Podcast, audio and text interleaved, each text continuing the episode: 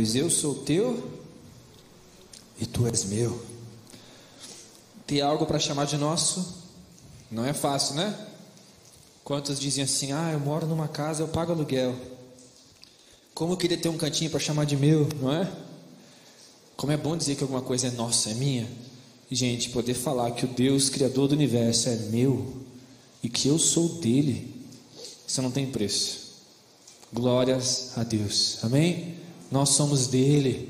O inimigo não toca no que é dele, nós somos dele. Nós temos o poder e a autoridade de Deus porque nós somos dele. Amados, nós vamos falar hoje, na verdade, Deus vai falar conosco hoje, através da palavra dele que está no livro de Esther. Esther, no Antigo Testamento, peço que você abra. Em Esther, no capítulo 4, nós vamos ler um versículo, versículo, o verso 14. O tema dessa mensagem é: faça alguma coisa. Faça alguma coisa. Reaja. Faça alguma coisa. A história de Esther é muito conhecida. Talvez alguns irmãos não saibam, então eu vou dar uma resumidinha bem rápido nela, sem muitos detalhes, só para a gente se contextualizar. O povo judeu foi levado escravizado para uma outra terra, que não era a terra de Judá. Não era o terreno deles, não era o solo deles, a pátria deles. É como se viesse um exército inimigo e nos levasse daqui para um outro país. Não tinha mais Brasil, não tinha mais presidente, não tinha mais nossa cidade. Agora é uma língua estrangeira, um povo estrangeiro, costumes estrangeiros, comida estrangeira, roupa estrangeira, música estrangeira, língua, tudo. E um Deus estrangeiro, que não era o nosso Deus, é um Deus de outro país, um Deus de uma outra nação. Foi isso que aconteceu com Israel. E aí eles estavam sendo escravizados lá, escravizados lá. Não tinham direitos nenhum, não tinham propriedades, eles eram escravos naquela terra. E eram maltratados naquela terra. E aí existia um homem chamado Mordecai, que algumas Bíblias está como Mardoqueu. Era um homem judeu, certo? Um, parte do povo judeu, parte do povo de Israel. E ele adotou uma filha, uma filha adotiva, que era também uma menina vulnerável. Ele adotou para cuidar chamada Esther. Essa menina cresceu, ela era muito bondosa, ela era muito justa, muito piedosa e muito, mas muito bonita. E aí o que aconteceu foi que o rei daquele reino que escravizava, que escravizava Israel, deixa eu ver se eu lembro o nome dele aqui.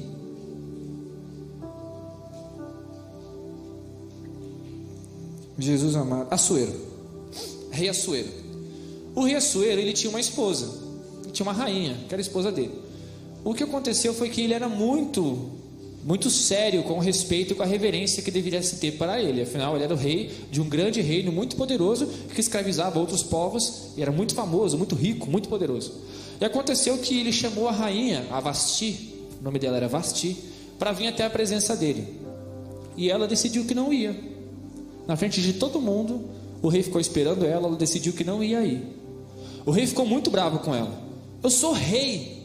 Eu sou rei de um grande reino. Como assim a, a minha esposa não vem quando eu chamo? Que história é essa? E aí ele deu um fim em Vasti. Foi um pouco mais pesado que um divórcio. Ele destituiu Vasti e ficou solteiro. E aí ele decidiu convocar todas as mulheres mais belas do reino dele. E essas mulheres mais belas seriam classificadas, selecionadas por ele, e ele encontraria uma nova esposa por essas mulheres. Esther era muito bonita, e ela foi uma das escolhidas para fazer parte daquelas que se apresentariam para o rei. Aconteceu que o rei Assuero se apaixonou por Esther. Ele decidiu casar com Esther, mas ele não sabia que a Esther era judia. Não sabia. E aí Esther se tornou rainha, gente uma menina vulnerável, de um povo escravizado, pobre, para não falar miserável, casa um rei, se torna rainha da maior nação da época. As meninas Já viram alguns filmes inspirados nessa história, né? A famosa menina que casa com um príncipe encantado surgiu daí. E ela se torna uma grande rainha poderosa, majestosa, linda e admirada. Só que aconteceu que o rei Assuero tinha um pouco de complicações com os povos escravizados, porque ele queria que os povos escravizados se prostrassem diante dele e o adorassem e fossem reverentes a ele. Só que o povo judeu não fazia isso. E Mardoqueu, pai de Esther, também não se dobrava diante dos servos do rei, diante do rei. Aconteceu que o rei ficou muito furioso. E teve lá uma pessoa chamado Amã, que era um um dos, dos, funcionários mais poderosos do rei, que falou assim: Rei, sabe o que você tem que fazer com esse Mardoqueu e com todo o povo judeu? Você tem que matar esse povo, exterminar esse povo, porque eles não te consideram rei. Eles querem voltar para a pátria deles, eles têm um, rei, um Deus que eles também chamam de rei, que é o Deus de Javé, eles não querem nada com você.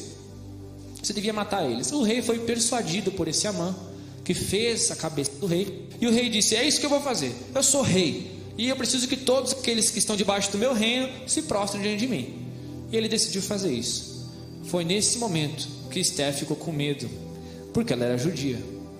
E o rei não sabia, mas estava ali decretando a morte da própria esposa, a morte de todo o povo de Deus.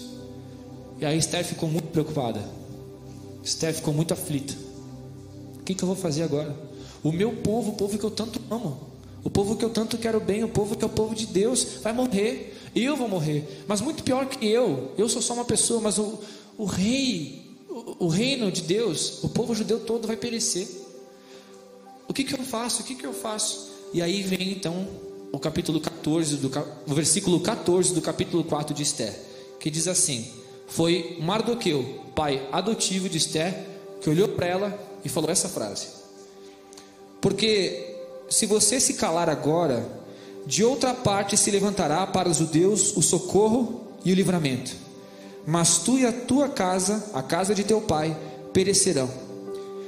E quem sabe, não foi para essa conjuntura que foste elevada como rainha.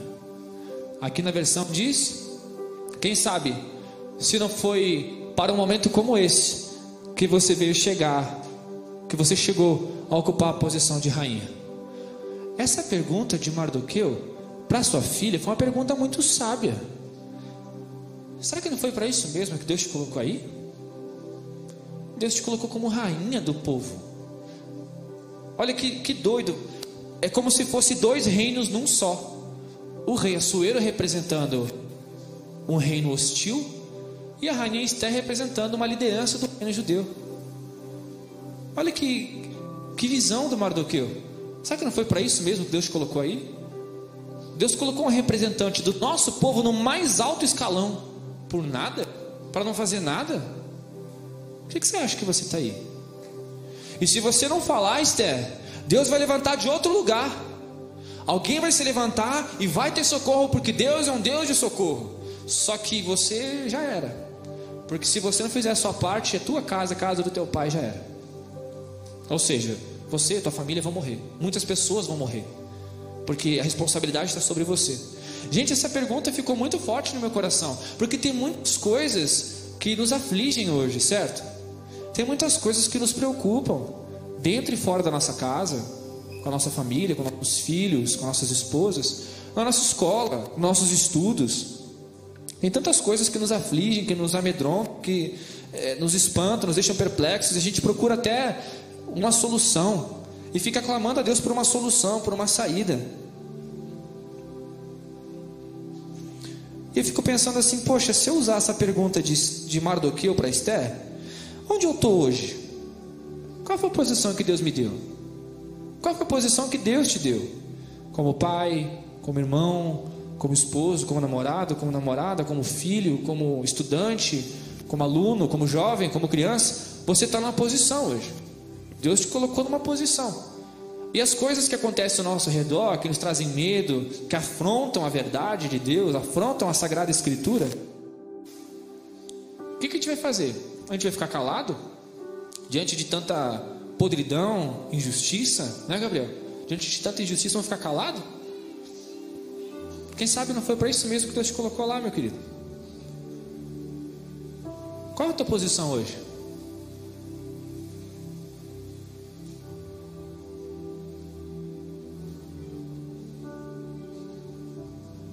Que, que Deus espera que você faça hoje? E quem sabe não foi para isso mesmo que Deus te colocou aí? O que aconteceu foi que Esther, ela entendeu uma diferença entre a posição e o posicionamento. A posi posição onde você está. O posicionamento é o que você assume. Você assumir a posição é diferente de estar em posição. O soldado pode estar em posição. O soldado pode estar em posição protegendo. Mas ele assumir essa posição é diferente. Ele ter uma reação diante de uma situação de perigo para defender o seu país, a sua família é diferente. Um jogador de futebol, ele pode estar na sua posição. Eu jogo no lado direito, tento jogar, né? Tento jogar no lado direito do campo. Eu posso estar na minha posição assumir essa posição, proteger essa posição, trabalhar nessa posição para que o meu time faça um gol é bem diferente de estar numa posição. O goleiro pode estar numa posição, mas se atirar na bola é assumir esse posicionamento. Nós somos crentes. Temos assumido a postura de crentes? Nós somos filhos de Deus. Temos assumido a postura de filhos de Deus? Nós carregamos a luz, a verdade nos nossos corações, a solução para o mundo está aqui dentro, de mim e de você. Nós temos se posicionado como pessoas que têm a, que têm a verdade, que têm a salvação, que têm a resposta para tudo. Nós temos a resposta para tudo. Qual é a resposta para tudo? Jesus. A dificuldade? Jesus. O problema? Jesus. Se Jesus está no barco, Ele é a resposta. Porque a dificuldade, os problemas com Jesus têm um fim proveitoso. Mas as riquezas e as bonanças da vida sem Jesus tem um, um fim desastroso. Quem sabe não foi para isso mesmo que Deus te colocou aí? O que, que te incomoda hoje? Uma coisa que me incomoda muito é um chão sujo, sabia? Me incomoda. Se me incomoda e eu estou vendo o chão sujo, sabe que não foi para isso mesmo que Deus me colocou ali? Porque alguém tem que indignar, alguém tem que ficar bravo com um chão sujo e tem que limpar. Eu tenho uma raiva profunda de ver injustiça, de ver alguém pegar mentira e falar que é verdade, de ver alguém pegar uma coisa que é santa e profanar, de pegar uma mentira e falar que isso é correto. Eu fico furioso de pegar crianças inocentes e perverter essas crianças, de ensinar crianças coisas que nunca foram verdade, como ideologia de gênero, como intrigas de racismo, Todas essas coisas que corrompem as crianças, eu fico furioso. O certo é certo, e Deus é justo e bom, e a sua verdade reina para sempre. E eu não vou engolir mentiras dentro e fora da casa do Senhor, não vou. Onde eu estiver, eu preciso ser luz. Mas será que de fato eu tenho assumido todo esse posicionamento? Será que eu tenho de fato me colocado ou tenho só me, me irritado, ficado furioso com isso? Como aqueles, aquelas vezes onde a gente, com hipocrisia, diz: nossa, que coisa mais. Ela caiu no chão, aquela senhorinha atravessando a rua. Ei, acho que eu vou trocar aqui, hein? Vou pegar um com fio.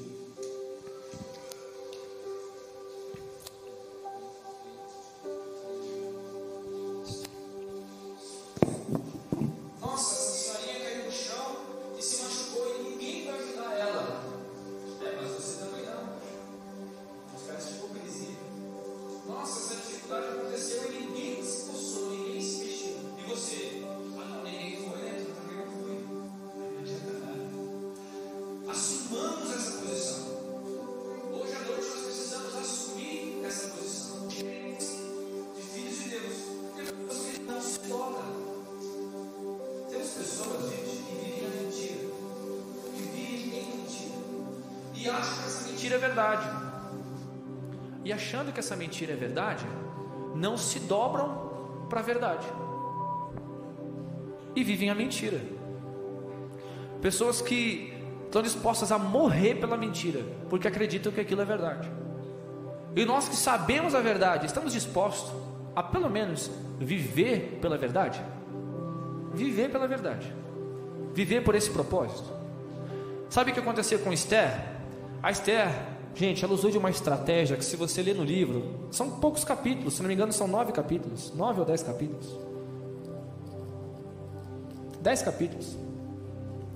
Se você ler, ela usa de uma estratégia brilhante para conseguir com estratégia, né, vencer essa dificuldade. Mas resumindo para vocês, o que ela fez foi o seguinte: ela chegou é, para o rei e disse: Rei, eu sei que tu me ama, é, mas tem o seguinte: esse homem que fez tua cabeça, esse Amã, que te falou que você devia matar os judeus e tudo mais, no final, o que ele quer é a minha morte, porque eu sou judia. Eu e o meu povo somos judeus. E o que esse homem quer é destroçar o teu reino, acabando comigo. Eu que te amo, e tu que me ama. Aí o rei ficou furioso com Amã. E a, a morte, como Amã tinha planejado matar os judeus, o rei usou para matar o próprio Amã. O rei não podia mudar de ideia, porque uma lei dada é lei cumprida. Mas o rei não podia desfazer a lei, mas ele poderia criar uma segunda lei. Então ele determinou a lei de matar os judeus, mas ele fez uma segunda lei, ele criou uma segunda lei dizendo que os judeus, pelo menos, poderiam se defender, poderiam se amar e se defender. Como eles tinham poder de defesa, poder de arma, dados pelo próprio rei, aconteceu que não houve nada. Os judeus não morreram. Esther colocou seu pescoço à prova pelo seu povo, com estratégia, com inteligência, mas ela disse: Se você matar o meu povo, você me mata, porque eu e o meu povo somos um. Está aqui meu pescoço, rei. É o meu povo. Que mulher! Que mulher, gente! Assumir responsabilidade de um povo em terreno estranho, assumir liderança de uma nação num país estrangeiro. Gente, eu não sei se nossos presidentes, nossos líderes mundiais teriam tal ousadia de assumir um reino que é seu e defender o seu povo mesmo em terreno estranho. Não sei, acho que fugiriam. Ela assumiu a bronca. É o meu povo. E eu sou rainha desse povo. Foi para isso que Deus me colocou aqui. E o meu pescoço está aqui por eles. Gente, isso foi o que Jesus fez por nós, gente. Ele disse para Deus: Eles são meu povo. Eu sei que eles merecem morrer, mas eles são meu povo. E eu sou homem como eles homens são agora. Está aqui o meu pescoço. Isso agradou tanto o coração de Deus, que Deus disse: Sabe o que? Só a tua vida me basta. O teu sacrifício já foi suficiente. Alguém perfeito se colocar por imperfeitos, por amor, para mim, já é justo. E ele se entregou por nós. Todas as vezes que a gente se entrega pela justiça, nós estamos imitando a Cristo, ainda que custe a nossa vida. Vivemos tempos difíceis. Será que estamos prontos a dar nossa própria vida pelo povo de Deus? Cara, Cristo deu a sua vida, cara. A vida perfeita de um Deus justo e perfeito foi entregue por nós. O que Esther, foi, o que Esther fez foi tão forte e tão poderoso que eles fizeram uma festa chamada Festa de Purim, que foi comemorada naquele ano. Até hoje os judeus comemoram a festa de Purim. Todos os anos eles comemoram essa festa. Foi no dia que Esther livrou o povo de Deus colocando sua própria vida à prova. Até hoje. Até hoje. Milênios passaram, centenas de anos, e esse gesto não foi esquecido. Qualquer judeu que você conversar, ele vai dizer: sim, nós comemoramos Purim. Foi quando Esther, o nome estrangeiro dela, Radassa, foi quando ela se deu para o nosso povo. Que grande poder tem no seu nome, em Radassa? Que grande ministério, grande responsabilidade você carrega no seu nome de se entregar pelo povo de Deus.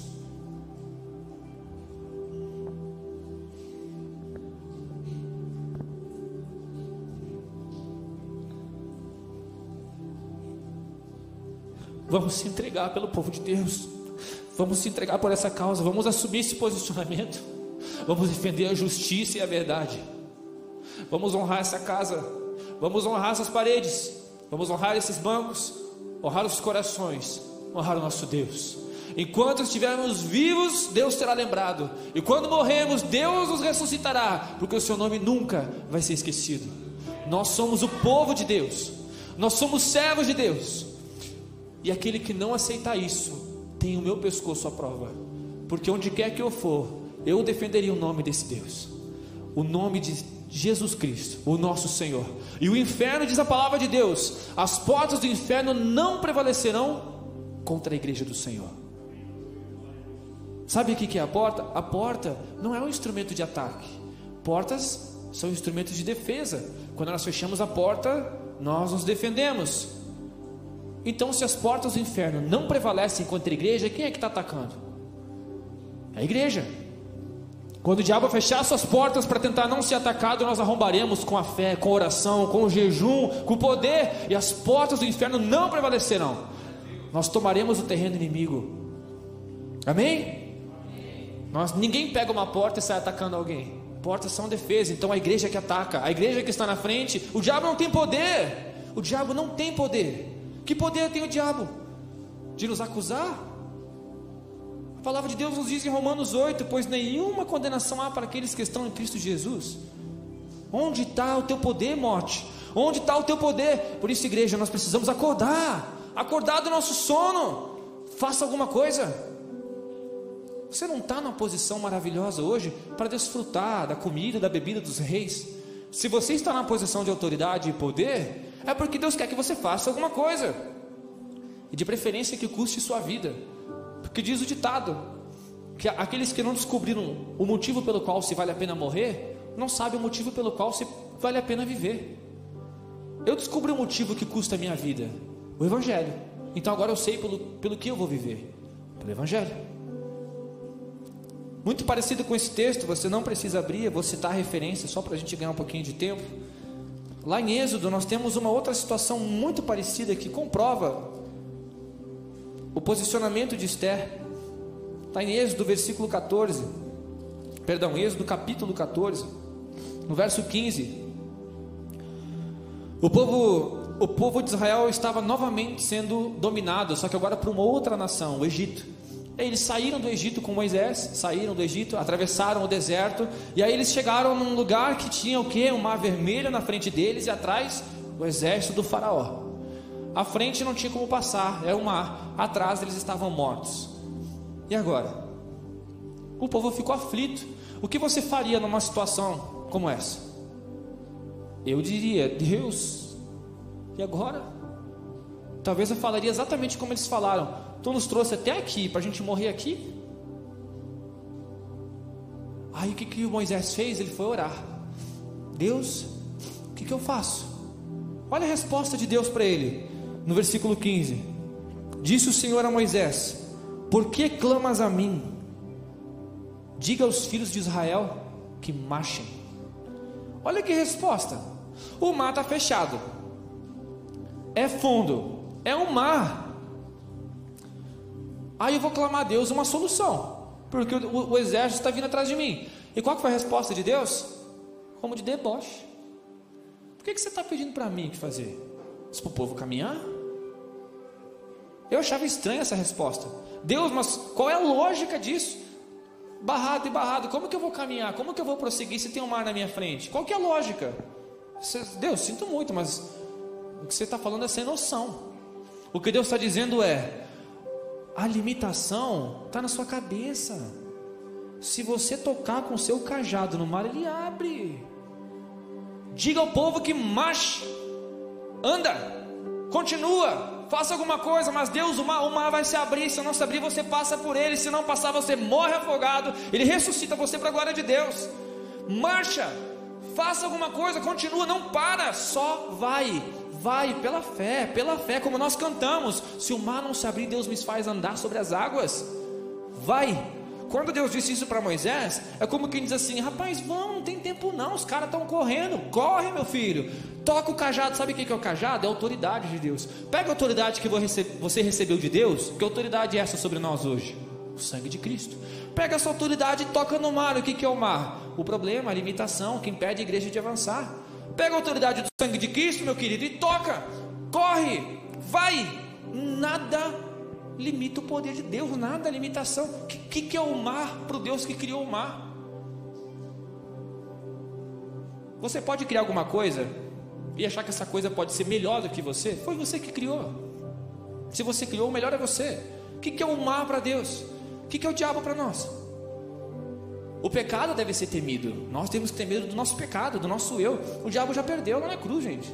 O diabo perdeu em Gênesis capítulo 2, quando Deus diz assim: 2 ou 3. O filho de Eva vai esmagar a tua cabeça. Pronto, ele já morreu ali. A Bíblia estava no terceiro capítulo, o diabo já, ó. O filho de Eva vai esmagar a sua cabeça. Já era. O diabo perdeu ali. Então, amados, façamos alguma coisa. Que coisa é essa? Continuar. Às vezes a gente não precisa de uma direção clara para algumas coisas, porque a direção já ficou clara há muito tempo. Nós não precisamos de uma segunda revelação. Já nos foi revelado. O que, foi nos revelado? Em meu nome, Marcos capítulo 16, verso 18. Em meu nome expulsarão doentes, desculpa, expulsarão demônios, curarão doentes, falarão novas línguas. Se alguma coisa mortífera vocês beberem, não vai fazer mal nenhum. Já foi dito. O que nós temos que fazer então? Curar os doentes, expulsar os demônios. Se alguma coisa nos afligir, não vai acontecer nada, gente. Não vai acontecer nada. E se acontecer, é para a glória de Deus. E se acontece para a glória de Deus, então não aconteceu nada de mal, só coisa boa. Porque até aquele que morre para a glória de Deus, cumpriu um propósito e encontrou Deus. Quer coisa melhor do que encontrar Deus? Claro que a gente não quer morrer pelos propósitos de Deus, gente. Mas se eu pudesse escolher agora, eu queria ir para o céu. Você é doido? Eu quero encontrar o Senhor, abraçar Jesus, olhar nos olhos do meu Criador, do Senhor do universo, a razão da gente existir. Eu quero estar com Ele. Mas enquanto esse tempo não chega, corre, não para, não olha para trás. A Bíblia nos fala que a vida é uma corrida. Paulo compara a vida a uma corrida. Ele fala o quê? Eu não julgo ser perfeito nessa corrida, mas uma coisa eu faço. Filipenses 3, 10 em diante. Esquecendo as coisas que ficam para trás. Opa, ao faraó. Ao povo sendo subjugado. Esquece as coisas que ficaram para trás. Com os olhos no alvo, foco. Eu corro em direção ao alvo da salvação em Cristo Jesus, gente. Amém? Ah, mas eu estou errando. Eu não julgo ser perfeito, diz Paulo. Estou longe disso. Mas ó, eu corro. O meu pai me ensinou uma verdade profunda e simples. O reino de Deus não é para quem chega primeiro. O reino de Deus é para quem chega. Corre. Chegou? É seu. Continuemos firmes no Senhor. Eu quero honrar aqui a vida de um casal, das muitas pessoas que estão aqui essa noite que merecem honra, porque honraram o Senhor, mas eu tive a oportunidade de conhecer ontem a Débora e o Luciano, que vocês conhecem muito bem. A corrida de vocês alcançou grandes resultados. E agora que eu conheço a história de vocês, não desistam. Não desprezem o suor daqueles que um dia foram usados por Deus para trazer vocês aqui. Honrem esse casal, honrem os seus pastores, mas acima de tudo, honrem o nome do Senhor para sempre. Porque se um dia alguma coisa boa aconteceu conosco, através da vida de alguém, é porque um dia esse alguém foi alcançado pelo Senhor. Louvado seja o nome do Senhor. Louvado seja o nome do Senhor. Louve a Deus comigo, diga: Só tu és santo.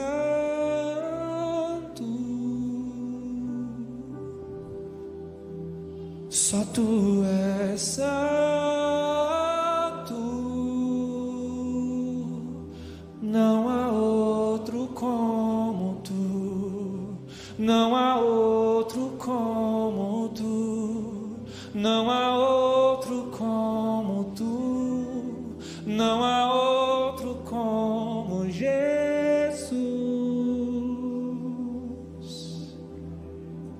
Louvado seja o nome do Senhor.